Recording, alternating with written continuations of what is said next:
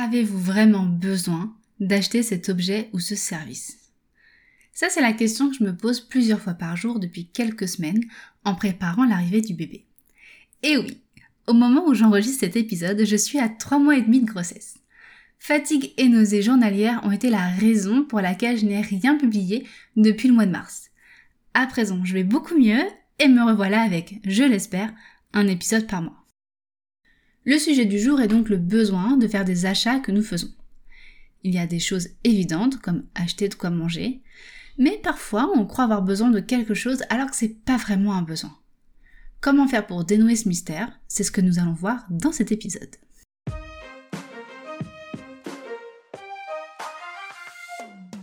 Budget et épargne sont des mots inexistants de votre vocabulaire et vous côtoyez plutôt crédit et découvert? Alors bienvenue sur La recette du budget, le podcast qui vous aide dans votre éducation financière. Je suis Adeline Rocher, je vous accompagne pour plus de sérénité dans vos finances personnelles et de couple pour bâtir vos projets de vie et de cœur.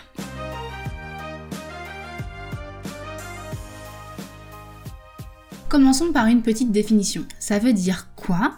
Avoir besoin de quelque chose Quand vous avez besoin de quelque chose, c'est que vous ne pourriez pas vivre sans. Par exemple, vous avez besoin de manger. Vous avez besoin de mettre de l'essence dans votre voiture pour aller travailler si vous habitez loin de votre lieu de travail. Vous avez besoin de dormir. Vous avez besoin de recevoir de l'amour de la part de vos proches. Vous avez besoin d'avoir un toit au-dessus de votre tête. Si ces besoins ne sont pas satisfaits, vous êtes dans une sacrée panade. Vous pouvez mourir, euh, typiquement avec la nourriture, hein. si vous ne mangez pas, vous allez mourir ou bien l'insatisfaction d'un besoin peut entraîner l'insatisfaction d'un autre besoin. Par exemple, si vous ne pouvez plus mettre d'essence dans votre voiture et que vous ne pouvez plus aller travailler, vous risquez de ne plus pouvoir vous nourrir. Si vous ne dormez pas suffisamment et que vous êtes très fatigué, vous risquez d'avoir un accident, que ce soit de voiture, au travail, etc., qui peut être très grave et entraîner un long arrêt maladie, la perte de salaire qui va avec et l'insatisfaction d'autres besoins. Les besoins étaient hiérarchisés en une pyramide dans les années 1940 par un psychologue américain du nom d'Abraham Harold Maslow. La pyramide de Maslow comporte cinq étages avec comme base fondamentale les besoins physiologiques tels que manger, boire, dormir. Malheureusement, la satisfaction de ces besoins est aujourd'hui payante la plupart du temps, ce qui pourrait être tenu comme aberrant, mais ça c'est un autre sujet. Dans un budget, on devrait avoir la satisfaction de ses besoins en top priorité. Mais c'est pas toujours le cas, à cause de la pollution marketing qui propose de couvrir les autres besoins en priorité par des dépenses inutiles. L'étage d'après concerne le besoin de sécurité. Avoir un logement, se sentir en sécurité dedans, ou bien se sentir en sécurité à son travail, dans son couple. Je vais développer un petit peu. Idem, le logement, c'est payant on commence à trouver les premières techniques de marketing avec les alarmes et diverses assurances dont vous n'avez d'ailleurs pas forcément besoin. Hein. Dans le registre couple, l'insécurité qui dure dans un couple a en partie pour responsable le manque d'argent de la personne insécurisée, souvent la femme d'ailleurs, qui va être privée de ressources propres et avoir l'impression d'être coincée, de ne pas pouvoir partir. Si on se sent en insécurité à son travail et que la direction ne fait rien, on n'a pas toujours la possibilité de partir et de changer de travail. Donc petit conseil, si tout va bien pour vous, c'est le bon moment pour prévoir le pire, et mes épisodes précédents vous y préparent. L'étage suivant concerne le besoin d'appartenance, c'est-à-dire de ressembler aux autres personnes qu'on côtoie pour se sentir accepté. Je vais vous raconter une petite anecdote, on va revenir quelques années en arrière, quand j'étais au lycée. Il y avait alors deux grandes modes de sacs les grands sacs à main, que j'ai jamais trouvé pratique pour y mettre tout ce qu'on avait à y mettre dedans, et les sacs à dos de la marque Ispac. Quand je me suis ramenée avec mon sac de collégienne, j'ai vite eu honte. Il a quand même dû me faire mon année de seconde parce que bon, mes parents allaient pas me racheter un sac juste euh, comme ça parce que pour me faire plaisir, hein. Mais l'année suivante, j'ai dû en demander un autre, euh, leur montrer que oui, mais regarde mon sac, il commence à être abîmé, etc. Et j'ai effectivement eu un autre sac. Alors j'ai pas eu un e j'ai un Adidas en promo, que j'ai toujours d'ailleurs 15 ans après. Et je me sentais quand même un peu plus comme les autres. C'est ça, le besoin d'appartenance. Et ça, les marques l'ont bien compris. Au début, vous allez peut-être vous moquer de vos collègues qui ont tous le dernier smartphone à la pointe.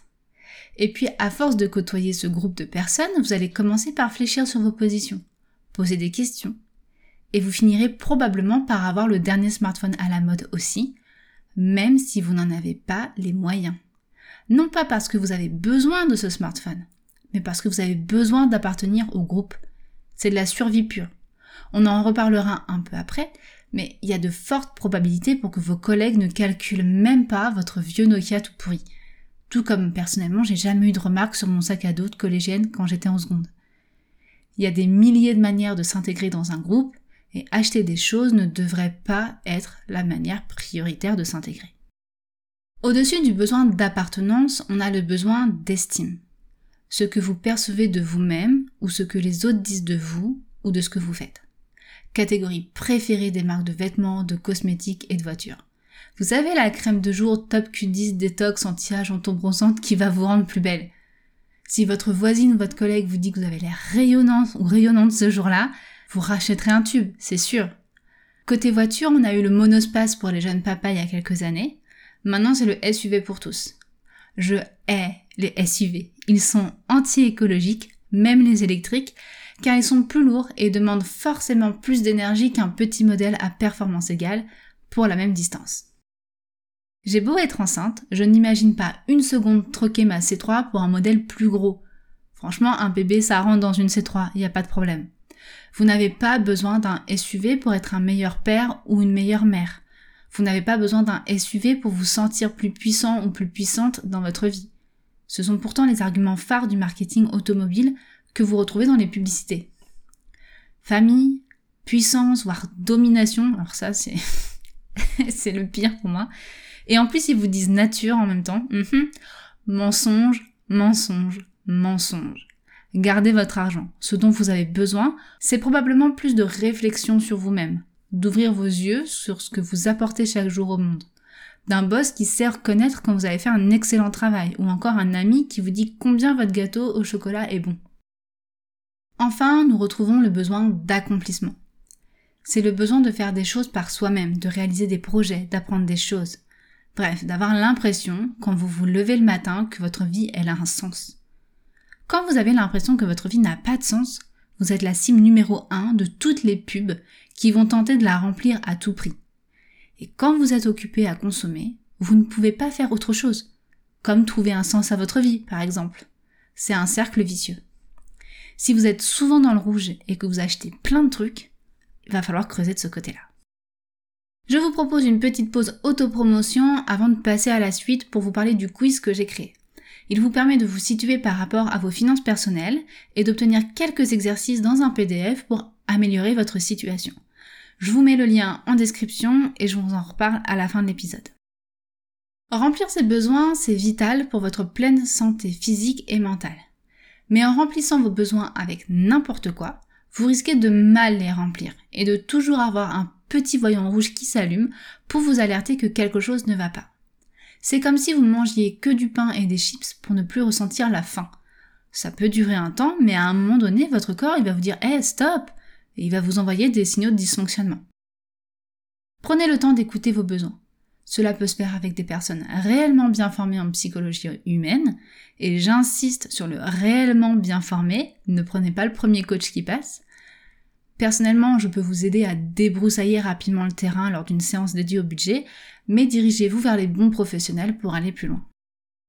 Alors, comment savoir si vous avez besoin de faire un achat? On va reprendre l'exemple des collègues et de leur téléphone pour cette partie, car je trouve cet exemple très parlant. Vous pourriez me dire que vous avez vraiment besoin d'acheter un téléphone vous aussi pour remplir votre besoin d'appartenance. Ça serait légitime. Mais vous avez d'autres solutions. Déjà, vous avez la possibilité de réfléchir à votre réelle appartenance au groupe. Est-ce que, sous prétexte que vous avez un téléphone différent du leur, vos collègues vous donnent des signes de non-appartenance? Est-ce qu'ils refusent que vous mangiez avec eux le midi? Est-ce qu'ils vous laissent peu la parole lors de réunions? Est-ce qu'ils font des pauses café de leur côté sans jamais vous prévenir? S'ils vous font ça pour un téléphone, franchement, ce sont des êtres humains abjects. Vous n'êtes plus à la maternelle, ne vous abaissez pas à leur niveau. Mais j'aurais quand même tendance à dire que vous subissez pas ce type de comportement.